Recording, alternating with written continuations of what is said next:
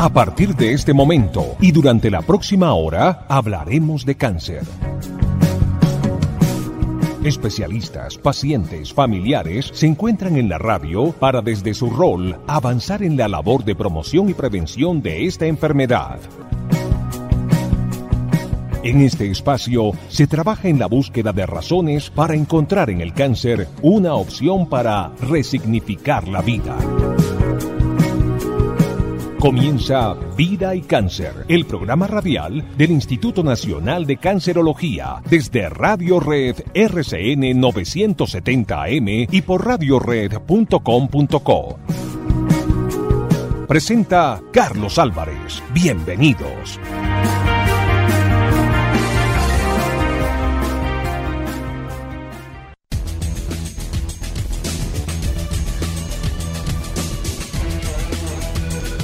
Saludo cordial, gracias por estar con nosotros. Bienvenidos todas y todos a esta cita que tenemos los miércoles para hablar y hacer labor de promoción y prevención alrededor del cáncer. En esta emisión que transmitimos en simultánea, como ya es habitual, por la radio, en RCN Radio Red y por rcnmundo.com slash radio red, señal en internet, y a través de todas las plataformas y redes sociales del Instituto Nacional de Cancerología. A saber, en Twitter nos encuentran como arroba incancerología. En YouTube el canal se llama así, Incancerología. Y en Facebook nos ubican como Incancerología ESE. E. Tenemos hoy un, eh, grupo de temas para desarrollar muy importantes, como siempre lo digo, por la calidad de invitados que se acercan al programa, que nos sacan un ratico de este tiempo. Y eh, en esa medida, pues eh, vamos de inmediato a resumirles y adelantarles en titulares de qué vamos a hablar en el día de hoy.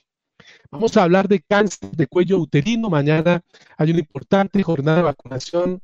Tenemos que hacer mucho énfasis en ella porque en la medida en que se avance la vacunación contra el virus del papiloma humano, estamos eh, cerrando el paso precisamente a uno de los cánceres que más se lleva a la vida de mujeres, que es el cáncer de cuello uterino. Tenemos una invitada de excepción que ya les voy a presentar. Vamos a hablar de qué hacer si el cáncer ya no se puede curar. También sobre eso el instituto prepara un muy interesante webinar que será un escenario de participación que ojalá cuente con la presencia de muchos de ustedes. Vamos a hablar de las distorsiones cognitivas, es decir, ¿será que sabemos interpretar en realidad y conscientemente las situaciones que nos ocurren alrededor? Hoy reaparece nuestra sección de co-creando y para eso estará con nosotros el doctor Álvaro Quintero, gestor de innovación, quien nos va a hablar de las capacidades para innovar. Y claro, allá al cierre del programa estaremos lógicamente haciendo nuestra habitual invitación en la que nos dejamos y es la donación de sangre con destinación específica nuestros pacientes del Instituto Nacional de Cancerología en las dos modalidades que ustedes ya conocen, presencial allá en el instituto o por demanda va el banco de sangre con todo su equipo a recoger sangre en su conjunto residencial o en su edificio, una vez usted ha liderado y ha organizado un grupo significativo de personas que estén dispuestas a donar sangre. De eso les hablaremos también más adelante. Pero para nosotros es un gusto y de verdad eh, eh, un placer contar en el inicio del programa con la presencia de nuestra subdirectora de Atención Médica y Docencia del Instituto Nacional de Cancerología, es la doctora Lina María Trujillo, ginecóloga, oncóloga, más investigadora de vacunas contra el VPH y entamización de cáncer de cuello uterino, y quien ya por muchos es conocida y por quienes van llegando en esta audiencia que es rotativa, pero muchas de estas personas permanentemente siguiendo el programa, pues saben de quiénes estoy hablando. Doctora Lina, muy buenas tardes, como bien lo dice usted, a esta hora del almuerzo, de nuevo encontrándonos para esta charla. Muchas gracias por la invitación nuevamente al programa y espero que la información que hoy demos pues sea del agrado de todos, de la utilidad de todos y por supuesto que almuerce rico. Claro que sí. Mientras van almorzando, preparando y van siguiendo este diálogo con ella, yo les voy eh, contando que el próximo 26 de marzo, es decir, en tres días, se va a conmemorar el Día Mundial de la Prevención del Cáncer de Cuello Uterino.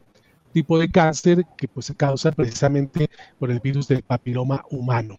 Eh, yo quisiera, doctora Lina, lo conoce pero de sobra, que nos ayudara en el, en el inicio para contextualizar eh, con algunas estadísticas y cifras del comportamiento de este tipo de cáncer, las más recientes que podamos reseñarle a nuestra audiencia y los seguidores en las redes.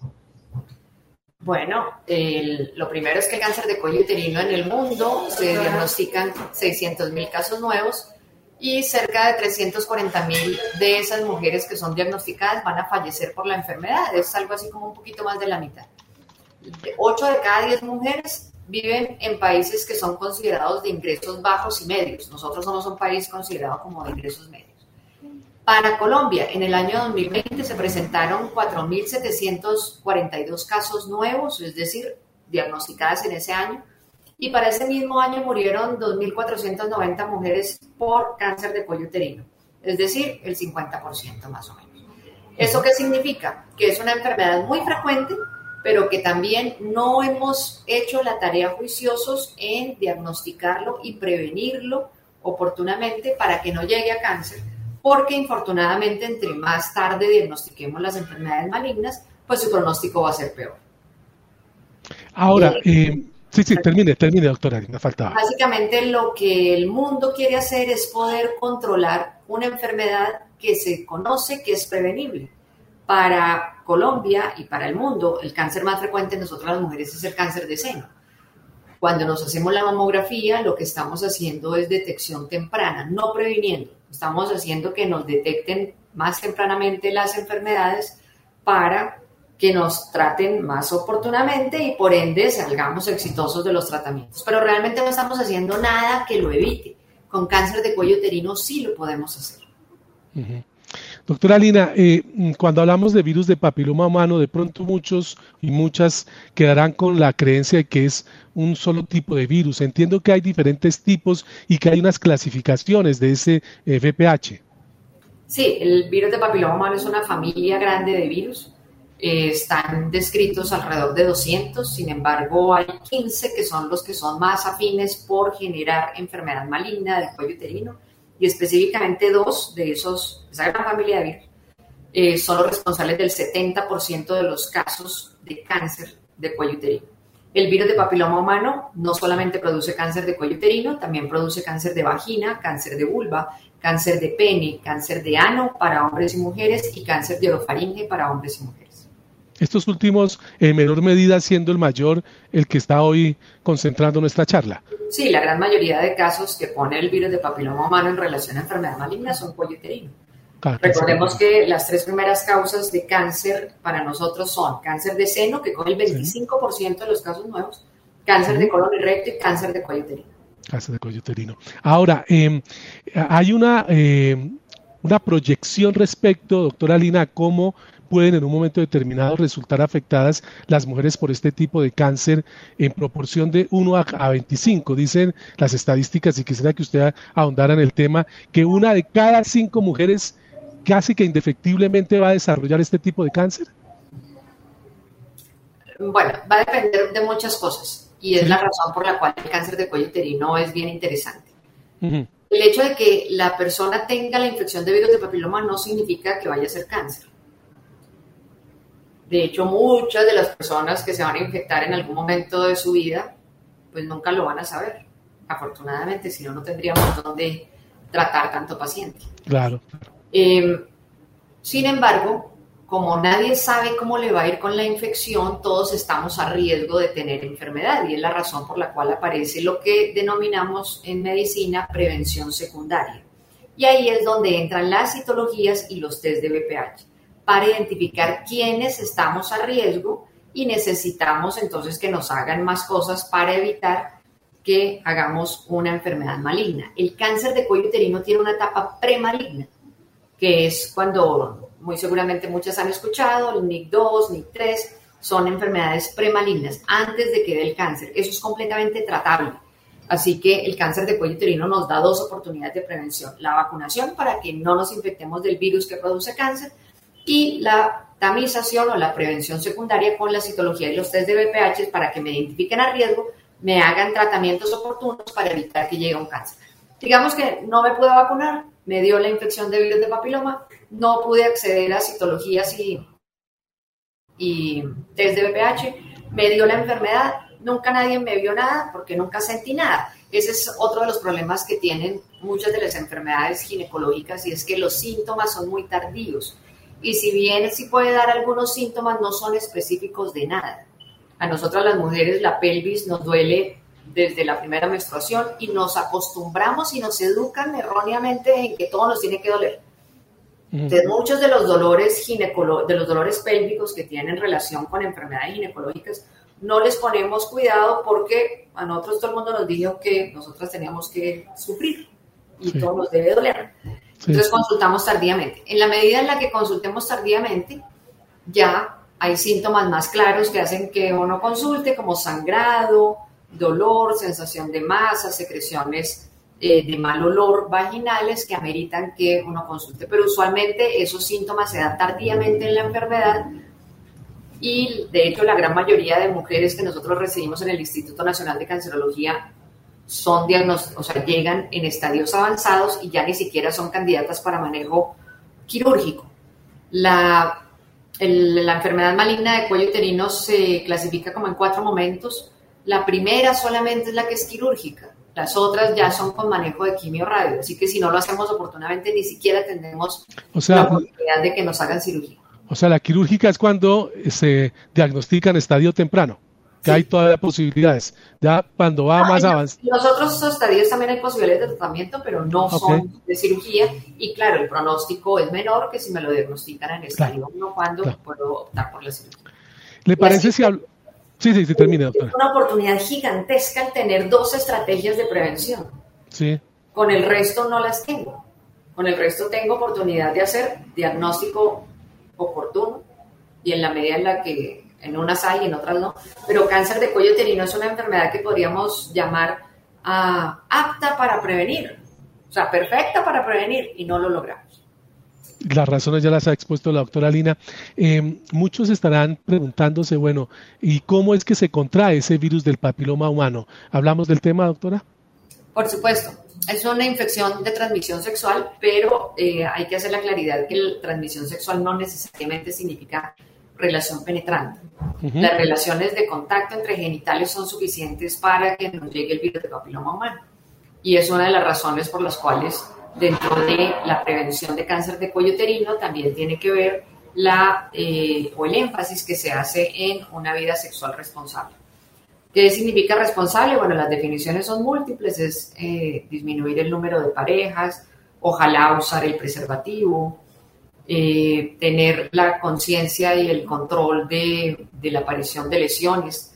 Los hombres, cuando hacen lesiones en los genitales externos, pues pueden eh, ver si llegan a tener verrugas anogenitales y deben consultar a tiempo. Esto es una de las manifestaciones del virus de papiloma, de los virus que producen verrugas y amerita mm. manejo. El que podamos tener eh, conocimiento de este tipo de enfermedades y de por qué se producen, pues también podemos actuar en relación a la prevención eh, oportuna. Sin embargo, también hay que aclarar que pues mucho de nuestra vida debiera estar orientada en hábitos saludables porque no existe tan solo el cáncer de cuello uterino. Si bien yo soy ginecóloga, entonces para mí es un tema muy relevante.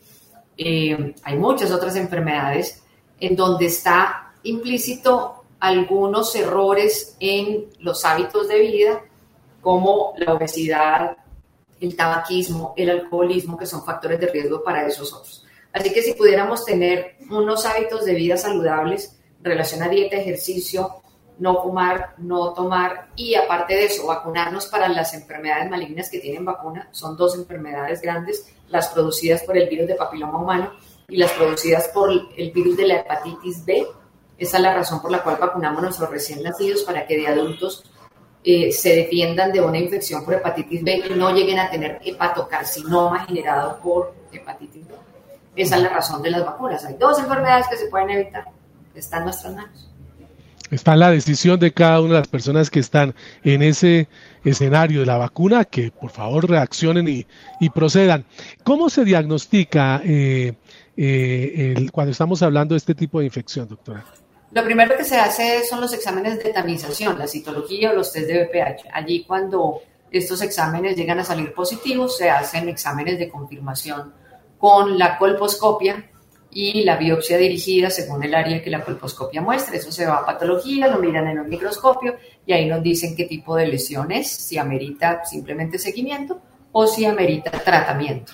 Esa es básicamente la manera en la que, en la que se confirma. Eh, ya cuando estamos en un estadio avanzado, pues ya el cuello uterino es reemplazado por una masa y entonces pues es, es fácil de ver, pero al examen ginecológico, pero sí requiere que uno vaya al ginecólogo o al médico o al sitio donde hacen las citologías. Eso sí, es, eso sí es obligatorio, no hay una manera distinta. Eh, mm, ¿Cuál, eh, usted nos ha hablado de los diferentes tipos de cáncer que se generan con el virus, que no solamente es el de cáncer de cuello uterino, ya número otros más. Cuando se aborda el tratamiento de, de, este tipo de cáncer, eh, usted nos decía que se habla de los estadios tempranos con cirugía y en más avanzado ya con otros tipos de tratamiento que igual pues se busca adoptarlos para poder preservar la vida del paciente. ¿Cómo es en, en síntesis, y acudo a su eh, eh, capacidad de, síntesis cuando se abordan ese tipo de tratamientos? ¿Cómo es el trabajo de campo, doctora Lina? Ah, son tratamientos en los cuales intervienen diferentes disciplinas. Cuando es multidisciplinario. pues es el grupo de ginecología oncológica, pero cuando ya eh, son estadios más avanzados, los, el pilar del tratamiento es la radioterapia unida a la quimioterapia. Eso significa que la toma de decisiones se hace en grupo con los oncólogos clínicos, que son los que administran la quimio, y con los radioterapeutas oncólogos, que son los que dan la radioterapia. Así que entre los tres grupos, con el apoyo de eh, los otros grupos tratantes, dependiendo del tipo de paciente, pues se hace una toma de decisiones y un adecuado manejo. Así que ya no es un manejo de una especialidad, sino de varias. Varias. Eh, podemos señalar, reseñar algún tipo de estadística de sobrevivencia de eh, frente al tratamiento de este tipo de cáncer de acuerdo a lo que se decida, ya sea en cirugía o en las que nos ha señalado la quimio, la radio? Pues básicamente con los, con los datos que les di al inicio, pues se ve que alrededor de las, del 50% de las mujeres van a fallecer por la enfermedad, básicamente porque la gran mayoría están eh, diagnosticadas tardíamente y entonces ojalona negativamente la supervivencia. El, la, los números de supervivencia en estadios 3B, que son como los más frecuentes en nuestros países que nos denominan de ingresos bajos y medios, pues está alrededor del 40%. Es decir, a cinco años, menos del 40% están vivas. Estadística muy preocupante. Me quedan dos cosas para terminar y agradecerle su tiempo, doctora Lina. Una es que como resumen de esta charla, nos haga un pequeño ABC de lo que usted le recomienda a las mujeres, y de esto también los hombres tienen una responsabilidad, porque esto no es solamente las mujeres, respecto a esos protocolos y esas eh, decisiones que deben tomar frente a lo que es el BPH. Es una infección frecuente, es una infección que la gran mayoría de los adultos eh, sexualmente activos en algún momento vamos a tener. Es una enfermedad que genera una enfermedad importante en nosotras, tiene la posibilidad de ser prevenida a través de la vacunación y es una enfermedad que tiene la oportunidad de ser, de ser diagnosticada antes de que sea cáncer a través de los test de BPH y las citologías. Es un llamado a la acción, es un llamado que nos hace la Organización Mundial de la Salud bajo la estrategia de la eliminación del cáncer de cuello uterino ellos le pusieron una mnemotecnia que para nosotros los colombianos, que las reinas son tan importantes, es chévere aprenderse, que es el 90%. Las, las medidas, sí, sí. El 90 es que el 90% de las niñas, cuando cumplan 15 años, ya estén vacunadas contra el virus de papiloma humano, que el 70% de las mujeres mayores de 30 años tengan un test eh, de tamización, ojalá con virus de papiloma humano o en su defecto con citología, y que el 90% de las mujeres que se diagnosticaron a riesgo con los exámenes que acabo de nombrar, con la citología y el test de BPH, sean tratadas oportunamente. Eso es un compromiso mundial. Colombia eh, pues es uno de los países adendos que firmó el compromiso ante OMS en el 2018. Es decir, que estamos llamados a entrar en esta acción mundial para la eliminación del cáncer de cuello uterino. Y aquí hay una gran oportunidad sobre la cual quiero que la doctora pues envíe la invitación y la convocatoria que haya una concurrencia significativa. Y es que mañana vamos a tener eh, una jornada de vacunación contra el BPH. Esto va a ser para niñas entre 9 y 17 años y será de 7 de la mañana a 3 de la tarde, ¿verdad, doctora? Sí, acá las estaré esperando. Se pueden inscribir en la página aquí de, eh, del Instituto Nacional de Cancerología, www.cancer.gov.co o simplemente llegar, deben obviamente acudir con, con su tutor con su padre, acompañante, claro. madre, y, y, aquí las estaremos vacunando. Es una estrategia de vacunación del país, eh, pero mañana la vamos a hacer aquí en el instituto, de 7 de la mañana a 3 de la tarde, para vacunar a nuestras niñas de 9 a 17 años, es decir, un día antes de que cumplan los 18. Eh, para que reciban entonces su primera dosis. Son dos dosis en este grupo de edad que van a estar espaciadas por seis meses. Aquí me están preguntando, le he dicho que era el último, pero no puedo dejar de trasladar esta inquietud que me hace a través de Twitter, que por qué específicamente esas edades, me están preguntando aquí, doctora Lina. Las vacunas están aprobadas hasta los 45 años, desde los 9 años. ¿Por qué no antes de los 9 años? Porque no hay estudios para menores de 9 años. ¿Por qué es gratis y la cubre el Estado hasta los 17 años? Porque es el momento básicamente que ocurren dos cosas. Uno, que eh, la gran mayoría todavía no han tenido contacto sexual, así que las vacunas van a tener mayor, mayor eficacia. Eh, pero lo otro es que entre más jóvenes seamos, mayor títulos de anticuerpos producimos. Razón por la cual el gobierno colombiano desde el año 2012, cuando introdujo la vacuna contra el cáncer de cuello uterino en el país, se comprometió con este rango de edad a darla gratuitamente dentro de su programa de empleado de inmunizaciones aquella población que quiera vacunarse y que ya no esté en ese rango de edad, pues sí debe adquirirlo en su EPS con algún pago que, ella realice. Es la doctora Lina María Trujillo, nuestra subdirectora de Atención Médica y Docencia del Instituto Nacional de Cancerología, quien nos ha eh, nuevamente visitado al programa para hablarnos del tema que es siempre una urgencia, el VPH, el cáncer de cuello uterino, todo lo que se debe hacer para buscar que quienes tienen la obligación, diría yo, yo no sé, puede ser bastante draconiano, pero quienes tienen la posibilidad de vacunarse lo hagan, porque infortunadamente pues son tasas de vacunación que han venido cayendo en los últimos tiempos y queremos recuperar. Doctora Lina, muchas gracias. Eh, feliz almuerzo. Gracias, lo mismo a toda la audiencia. Vale, que esté muy bien. A usted por estar con nosotros. Eh, sí, eh, reitero, y aquí vamos con esta eh, infografía que tenemos de nuestra jornada de mañana, mis queridos amigos, para que sepan de qué les estamos hablando, además de toda la información que ha dado la doctora Lina. Mañana, mañana, mi querido Quique, mi querido Carlos, vamos a mostrarles jornada de vacunación contra el BPH. Ahí tenemos una niña en posición de yo sí puedo pues ella puede y muchas niñas más. Esto está eh, dirigido, reitero, a niñas entre 9 y 17 años que pueden ir mañana, escuchen bien, mañana pueden ir entre 7 de la mañana y 3 de la tarde a la sede del... No, eso todavía no, por favor. Primero lo que estoy hablando es, déjenme y vamos saliendo de un temita y luego pasando al otro. Mañana, reitero, de 7 de la mañana a 3 de la tarde, pueden estar entonces las niñas entre 9 y 17 años en el Instituto Nacional de Cancerología. Ya ustedes saben, la dirección está allí en la calle primera con carrera novena. Se acercan, las niñas deben ir en compañía de su tutor, de su acompañante, su papá, su mamá, el acudiente, como decían, y van a ser vacunadas contra el virus del BPH, ¿de acuerdo? Muy bien. Y eh, ya ahora sí pasemos a la otra porque pasado mañana, el próximo 25 de marzo, ¿correcto?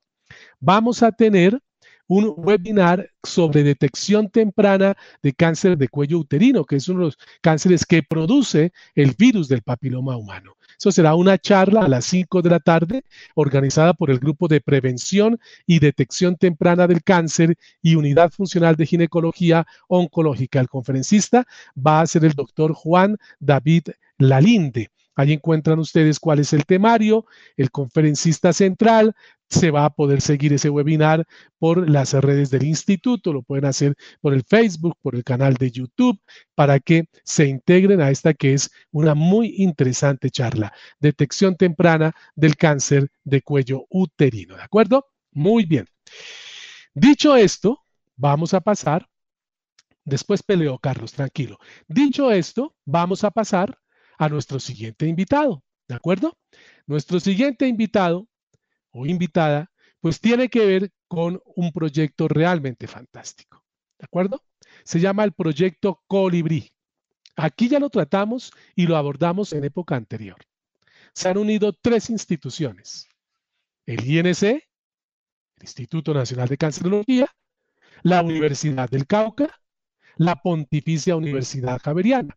Es un nombre fantástico. Aquí incluso nos explicaron por qué decidieron bautizar ese proyecto como Colibrí, porque tiene como objetivo conocer los tipos de decisiones que se están tomando en la última fase de vida de pacientes con cáncer. Y claro, se abordan experiencias, deseos, preocupaciones desde las diferentes eh, participantes en ese proceso que son profesionales, cuidadores, los mismos pacientes. Muy bien. La doctora Esther de Fries es quien nos acompaña. Ella es epidemióloga e investigadora principal del proyecto Colibrí, quien junto a la psicóloga Socorro Moreno van a dar una charla. Mi cáncer ya no se puede curar, del que voy a hablar también con una infografía una vez culmine este diálogo. Entonces vamos con esa infografía para subrayar y enfatizar lo que voy a hablar con la doctora Fríes. Doctora, bienvenida, muy buenas tardes. Gracias por estar con nosotros en el programa. Muy buenas tardes, un gusto estar aquí. Muchas gracias por la invitación a usted por dedicar este tiempito de sus ocupaciones, de sus obligaciones y llegar aquí a la radio, a Radio Red RCN, a las plataformas del instituto. Recuerden, en Twitter nos encuentran como arroba cancerología, en Facebook como Incancerología ESE y en YouTube, nuestro canal Incancerología, entre otras cosas, con la venia de la doctora Esther. Rápidamente saludo a muchos de quienes están conectando. El Instituto de Evaluación Tecnológica de Salud está ya conectado. María Pía, Paez Juancho, Andrea Lara, Vilma Parra, Julio César Acevedo, el grupo de enfermeras de Grupo Alma, están conectados desde Incáncer en Chile. Un saludo allá a todos nuestros amigos en, Chile que están conectados también al programa. Vivi Salcedo, se le respondió la pregunta, acabo de verla, pero la doctora Lina le respondió su pregunta a Vivi, que preguntaba cuáles son las edades para la vacunación contra el BPH. Ahí usted quedó perfectamente ilustrada con la respuesta que dio al tema la doctora Lina María Trujillo, nuestra invitada que inició el programa. Bien, doctora Esther, de nuevo bienvenida y eh, a propósito de lo que es este proyecto Colibrí a propósito de lo que eh, se busca con él.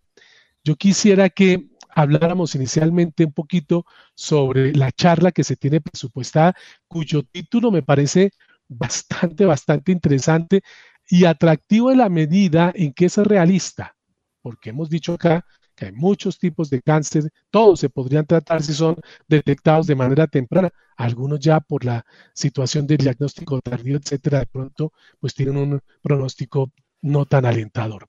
El título de esa charla es Mi cáncer ya no se puede curar. ¿Qué puedo hacer? ¿Qué puedo esperar? ¿Cómo nace la idea de esta, de esta charla, doctora Esther? Bueno, como los que escucharon previamente ya saben, ese proyecto Colibrí se trata de tratar de mejorar la situación para pacientes que están en esa situación, que tienen un cáncer que ya no se puede curar, que saben que en algún momento, desafortunadamente, eh, este cáncer probablemente va a significar eh, su razón de la muerte eh, y estamos buscando cómo podemos acompañar desde los profesionales de la salud, pero también desde la comunidad en general y como paciente mismo, cómo podemos hacer este proceso de, fin de vida y de aceptación de este fin de vida de la mejor manera posible. Y se nota que en general muchos, muchos, muchos pacientes desafortunadamente eh, o no reciben claramente la, la información que este cáncer ya no se va a curar o no le entienden bien o sienten que su entorno rechaza esa idea que no se va a poder curar y esto cierra la puerta, puerta a una mejor abarcación, digamos, eh, de, este proceso de fin de vida que, pues en general no es algo que deseamos, pero que deseamos si está uno en fin de vida que sea en la mejor, eh, las mejores circunstancias posibles, que sea una buena calidad de fin de vida. Así es. Ahora, mm, ¿cómo podemos ahondar en algo que, que parece ser lo central, lo primordial, y es poder identificar, doctora Esther, capacidades con cuáles se puede contar y que se conviertan en algo clave para poder enfrentar precisamente eh, ese trabajo que es interdisciplinario, multidisciplinario frente y alrededor de lo que es un paciente con cáncer. Para ser más claro, el trabajo que tiene que realizar un equipo médico alrededor de ese paciente. Pues el equipo médico tiene eh, en el momento que se decidió que ya no se va a poder curar a, este, a esta persona, y yo no digo paciente, que creo que ahí es importante verlo como una persona.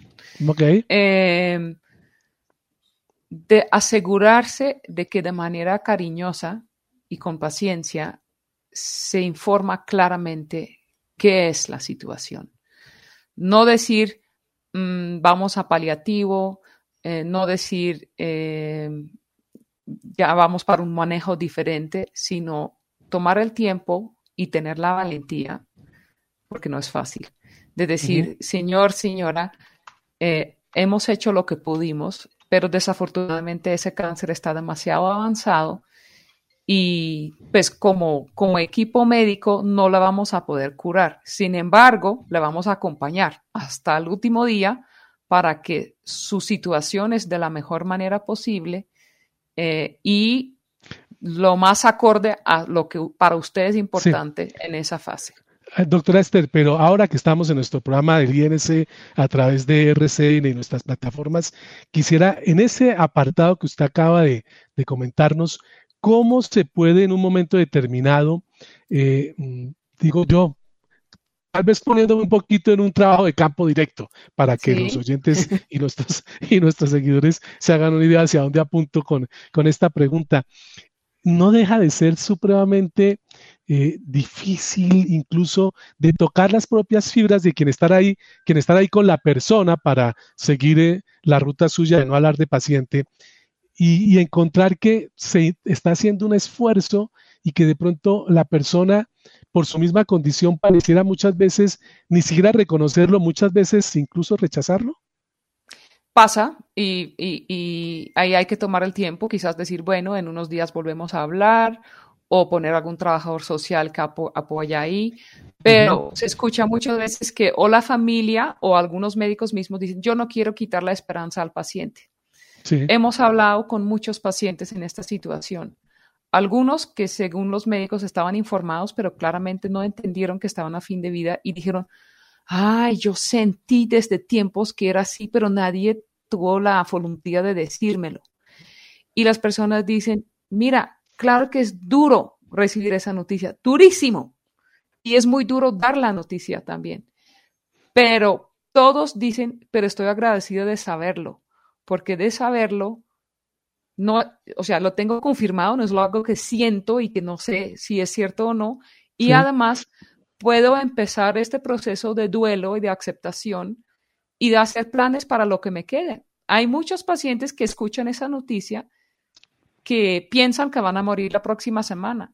No, hay pacientes que viven dos, tres años todavía en esa situación. Pueden hacer viajes, pueden, no sé, hacer planes de vida de lo que les quede.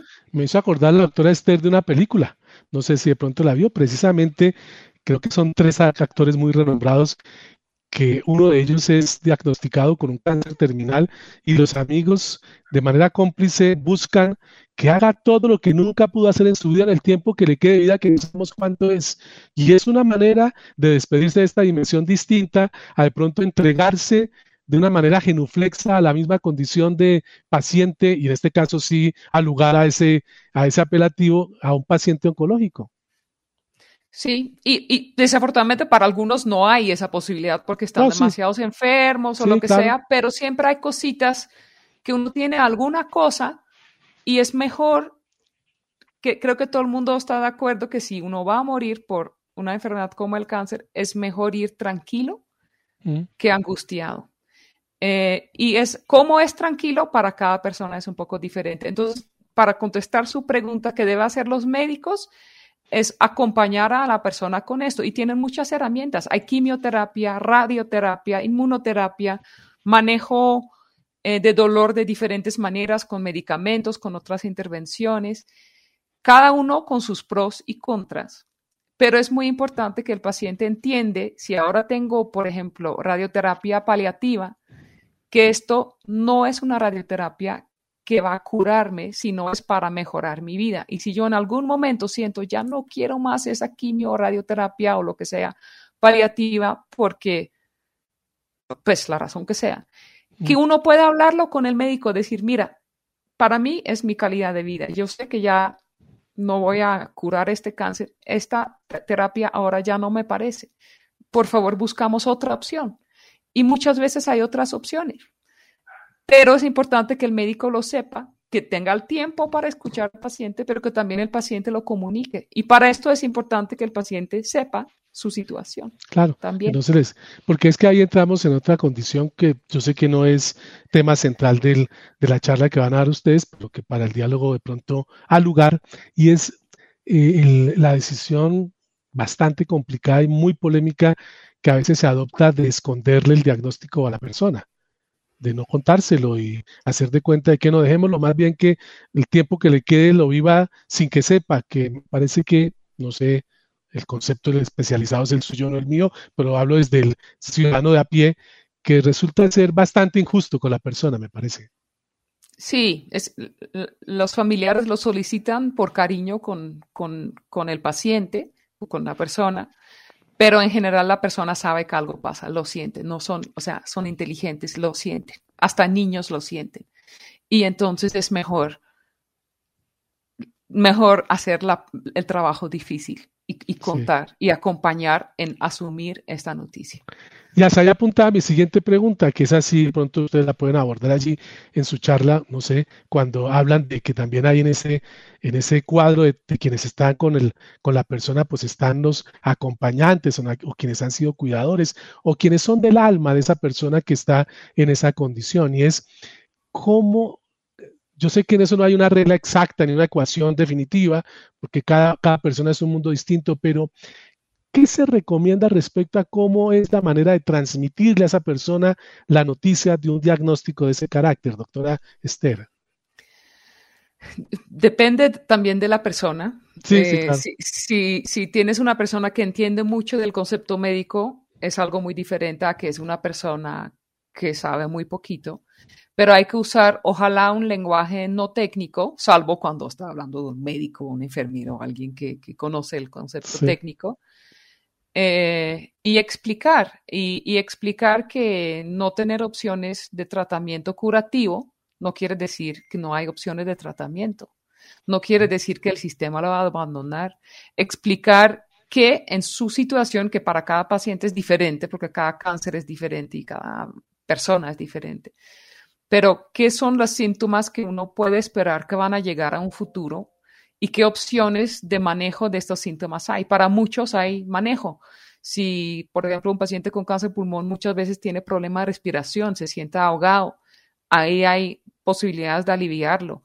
Muchos pacientes tienen dolor y muchos tienen miedo de una adicción a la morfina, por ejemplo, que es un excelente método de controlar ese dolor. Entonces es importante explicar que es una cosa cuando uno está sano y, usa morfina y puede volverse adicto a cuando uno está en una época de fin de vida en donde el control del dolor es algo tan importante para tener buena calidad de vida.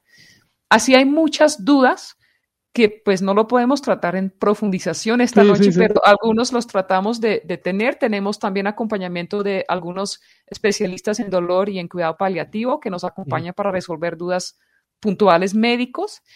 Em, y, o sea, hay un acompañamiento ahí médico y el médico tiene que explicar las opciones de tratamiento, pero también debe saber manejar el entorno del paciente, eh, orientar hacia apoyo espiritual, psicológico, eh, no sé, ayudas legales, a veces es importante resaltar, mira, usted tiene un hijo chiquito, eh, es importante dejar sus deseos en notaría, no sé, aunque el médico no, no, es el notaría, pero de resaltarlo al paciente para que no quedan esas cosas importantes. hacerle que haga cuenta que entre menos cosas dejen el aire, mucho mejor en, en, aras de dejar asegurados, por ejemplo, a quienes son sus familiares directos y que lo, si lo puede hacer, claro. Eh, usted adentró un poquito en la charla, la mecánica que va a tener el webinar un poquito, que no va a ser solamente usted, la doctora Socorro, que va a otro acompañamiento. Hablemos de cómo hacer la mecánica. Eh, les recuerdo que esto eh, va a ser mañana, no, hoy. es hoy? Es hoy. hoy, a las 7 de la noche. Sí, hoy a las 7 de la noche. Les reitero, eh, se va a poder seguir a través del canal de YouTube del Instituto Nacional de Cancerología, en este mismo canal donde ustedes están viendo el programa ahora. Esta noche a las 7 aparecerá la doctora Esther de Fríes, estará también eh, la doctora Socorro Moreno dando su charla Mi cáncer ya no se puede curar. ¿Qué puedo hacer? ¿Qué puedo esperar? Y con ella otro grupo de especialistas. ¿Cómo puede participar la gente a través de las inquietudes que se les puedan generar de acuerdo a lo que ustedes vayan compartiendo, doctora Esther? Pues vamos a tener eh, dos partes, una con más unas preguntas más médicos, digamos, relacionadas con el tratamiento y las opciones y voluntades anticipadas, qué es, etcétera. Eh, ahí vamos a tener un espacio de preguntas donde estamos la doctora Socorro y yo, pero también está el doctor Calvache, que es eh, anestesiólogo y especialista del dolor del, de, de, Popayán. Y eh, también el doctor Fabián Leal, que es paliativista en el instituto y también en el San Ignacio para aclarar preguntas más clínicos, digamos. y luego viene una parte más sobre los deseos, digamos, más sociales, la conversación, cómo lo puedo manejar, qué tipo de, eh, de temas son importantes de pensar alrededor de su fin de vida, eh, sociales, prácticas, eh, etcétera. entonces, y otra sesión de o posibilidad de contestar inquietudes. De preguntas y respuestas, perfecto.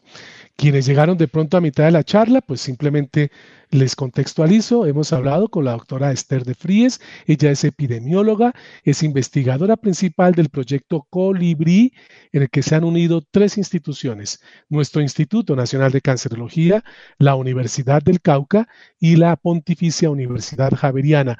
Y un proyecto del que pues ya en ocasiones anteriores hablamos y que tiene un objetivo fantástico realmente, porque apunta a conocer la manera como se toman decisiones en la última fase de vida de pacientes con cáncer, lo que hemos hablado con la doctora Esther, las preocupaciones no solamente de la persona diagnosticada, sino de los cuidadores, del mismo grupo profesional que actúa alrededor de él. Si ustedes quieren ahondar en el tema, si quieren conocer información más en profundidad y de primera mano sobre este tema, eh, pues eh, acompañen la charla de esta noche. Se llama Mi cáncer ya no se puede curar. ¿Qué puedo hacer?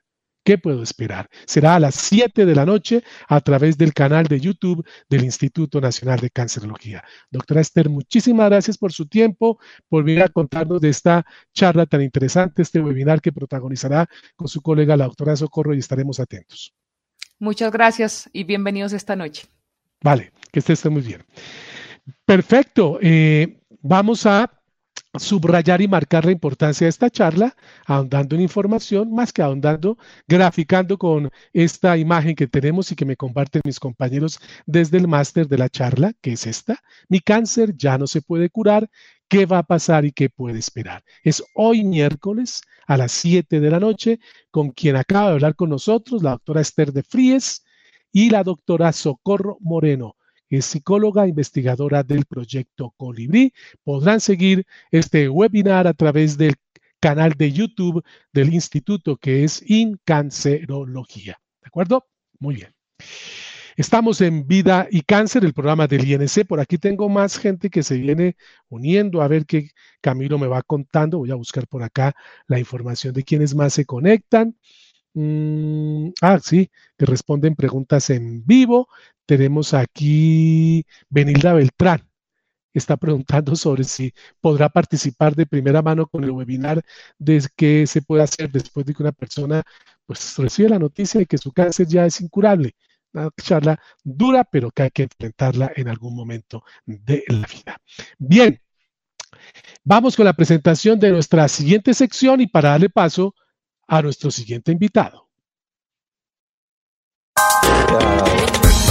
Co-creando. Qué bueno volver a tener aquí en el programa al doctor Álvaro Quintero, es nuestro gestor de innovación del Instituto Nacional de Cancerología, quien eh, eh, llega al programa y nos va a hablar de las capacidades para innovar. Doctor Quintero, buenas tardes, bienvenido, gracias por estar aquí. Carlos, ¿cómo estás? Un gusto volverte a saludar, lo mismo que a todos nuestros muy fieles oyentes. Te agradezco mucho por por permitirnos volver a conversar. Me da pena con vos y con los oyentes que también nos ven, eh, que me tengo que poner la mascarilla porque estoy en un área en muy reducida. personas y tenemos instrucciones muy precisas. Ah, no, no, ni más faltaba. Más que entendible y permanezca ahí con su tapabocas, doctor Quintero, ni más faltaba. Bien, seguimos aprendiendo de innovación con usted eh, cuando llega al programa y por eso Hoy vamos a mirarla desde lo que es la innovación en una organización específica dada. ¿Cómo se da ese proceso de innovación en una organización, como por ejemplo eh, una organización como el INC o una similar? Sí, Carlos, te agradezco mucho la pregunta. Vos sabes, Carlos, y todos los oyentes y quienes nos están viendo, que se ha vuelto muy de moda, pero muy de moda hablar de innovación. Entonces se habla de innovación en el desayuno, en el almuerzo, en la comida.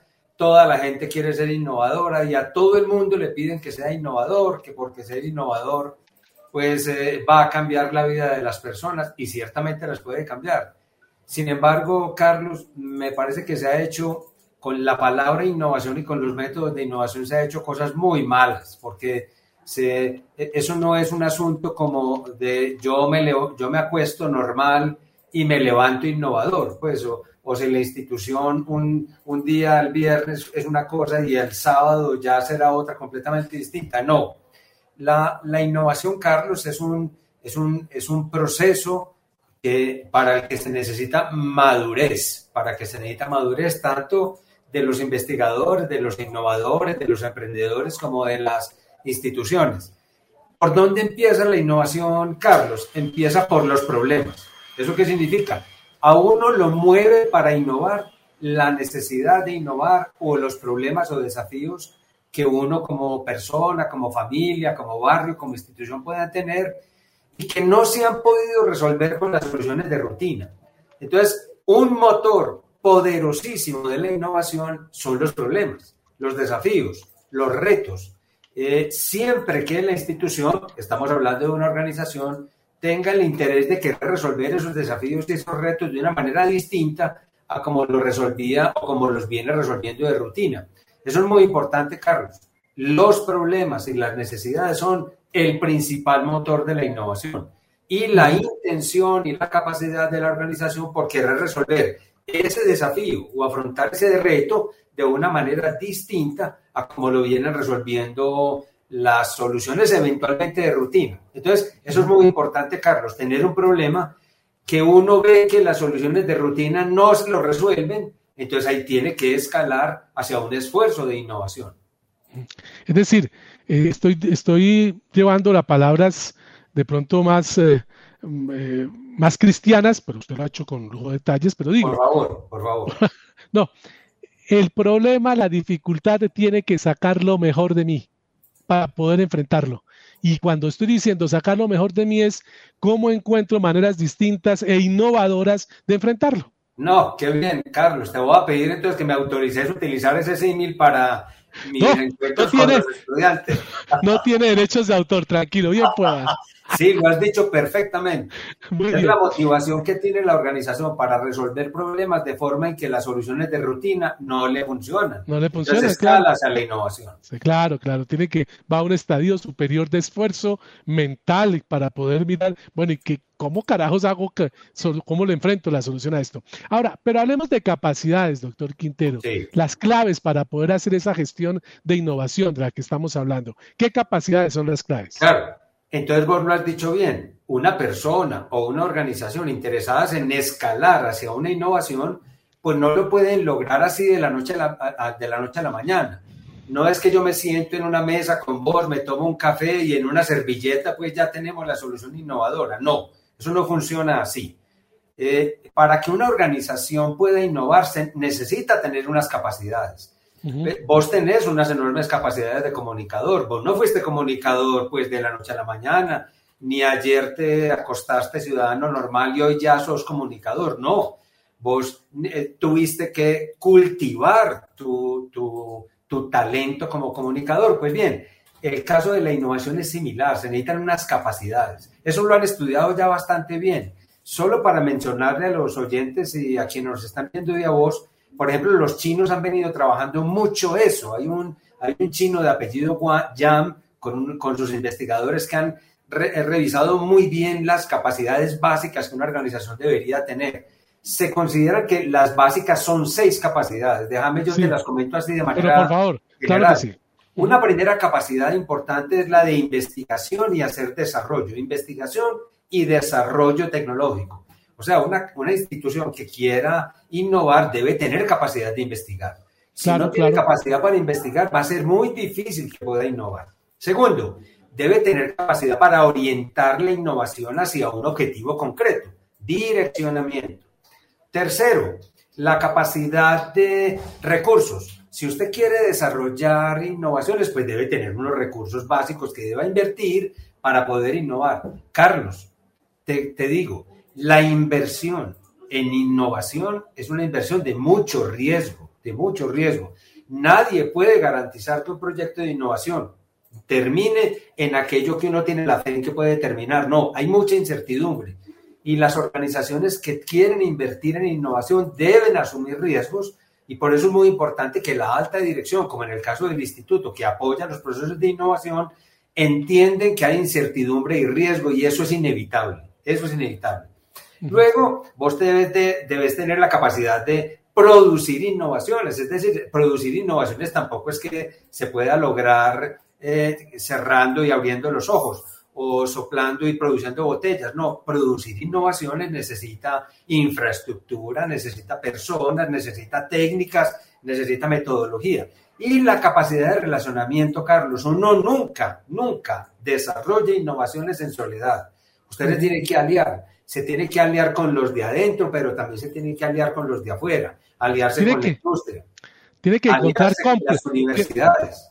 Tiene que encontrar cómplices para, que para trabajar en la innovación.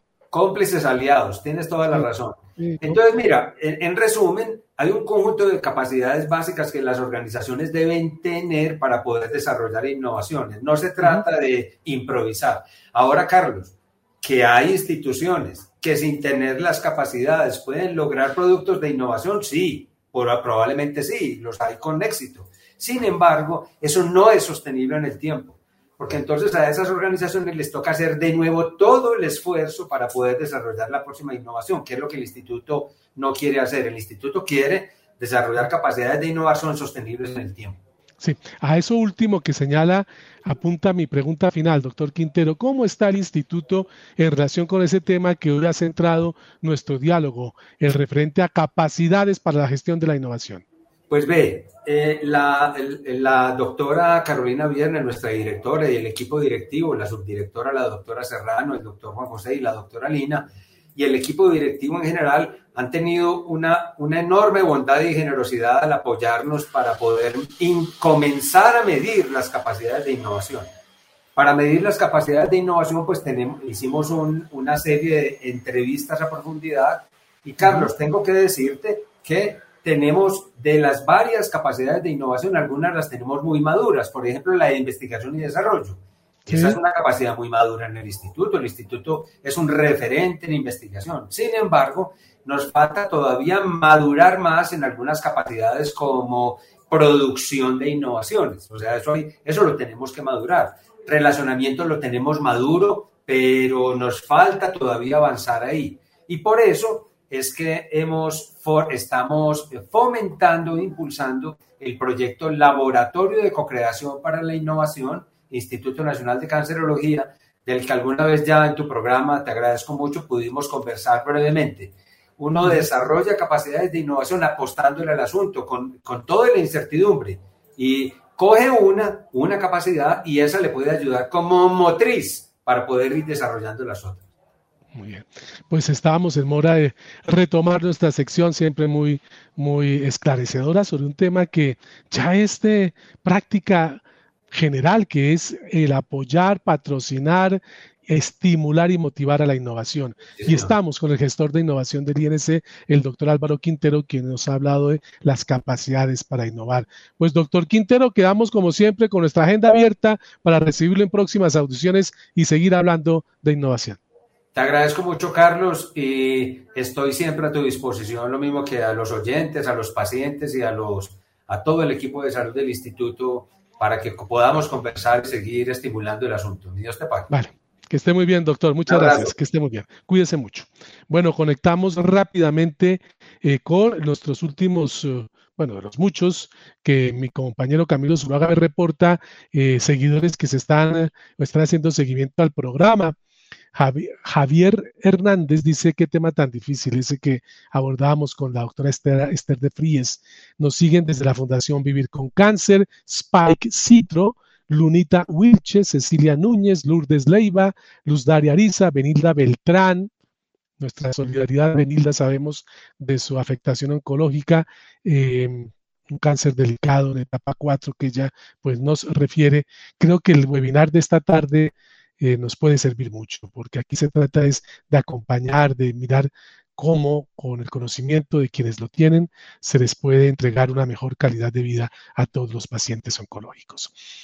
Mi invitación a que por favor, además de asistir mañana a la vacunación, reitero las invitaciones de hoy, son varias.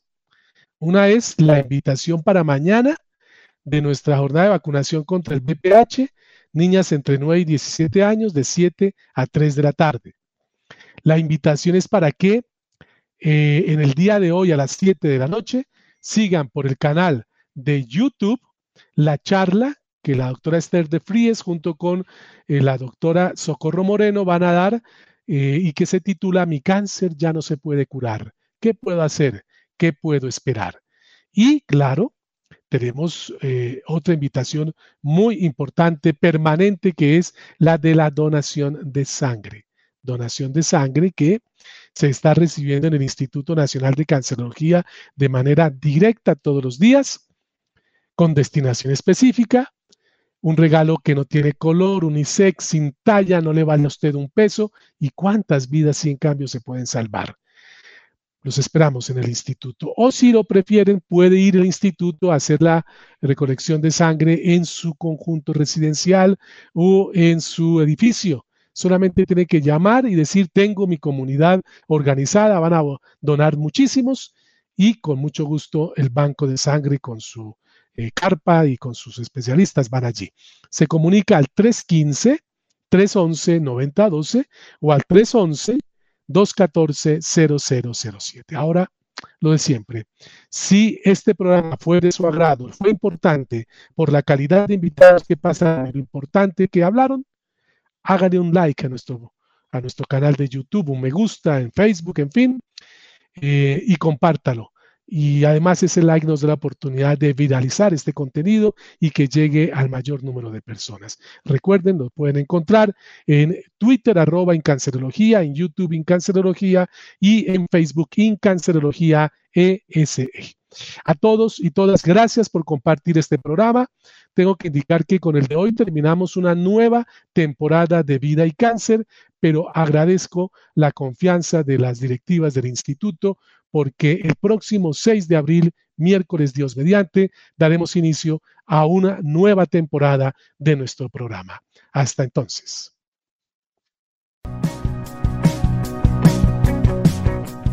Aquí finaliza Vida y Cáncer. El programa radial del Instituto Nacional de Cancerología desde Radio Red RCN 970 AM y por radiored.com.co Especialistas, pacientes, familiares se encuentran en la radio para desde su rol avanzar en la labor de promoción y prevención de esta enfermedad. En este espacio se trabaja en la búsqueda de razones para encontrar en el cáncer una opción para resignificar la vida. Los esperamos el próximo miércoles.